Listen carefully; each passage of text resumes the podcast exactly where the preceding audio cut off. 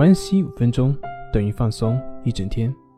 大家好，我是心理咨询师杨辉，欢迎关注我们的微信公众账号“重塑心灵心理康复中心”。今天要分享的作品是：连自卑都能直面，怎么可能会不自信呢？从心理学诞生之日起，就注定和哲学有着密不可分的联系。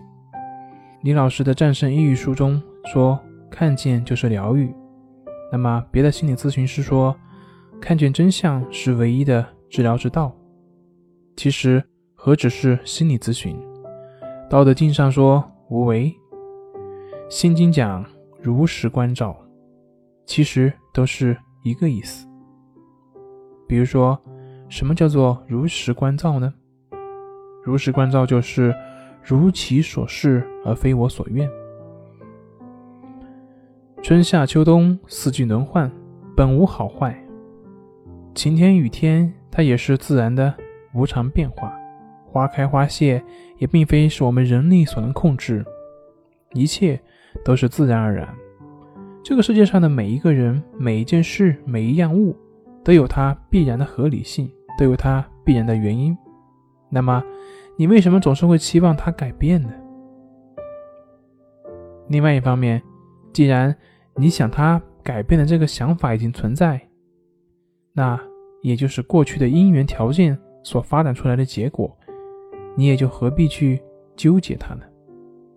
你在想，既然已经纠结了，那也就纠结了，那也是过去发展到现在的一个结果，也是自然的。所以，又何必去控制或者去逃避呢？你再想想，既然控制和逃避已经存在，那也很好，存在即是合理。那你为什么不能如实的去接受这个现实呢？接受这个事实本身呢？或者你可能没有听懂，那也就是没有听懂，就是这样，亦是如此。这就是如其所示。我们看到很多自卑的人通过各种各样的方法来培养自己的自信，比如说去当众演讲啊等等，他们会通过各种技巧或者技能来掩盖自己的问题，但是他们并没有真正的去面对自己，并没有真正的去看到自己。什么时候他们能够懂得如实如是的去看待自己，让是什么就是什么，那么他们就能够真正的去面对自己了，不然。他们将永远会走在自卑的烦恼当中。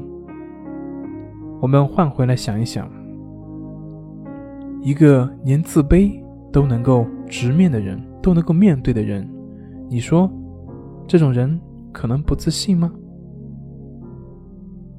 本节目由重塑心灵心理康复中心制作播出。好了，今天就跟您分享到这，那我们下期节目再见。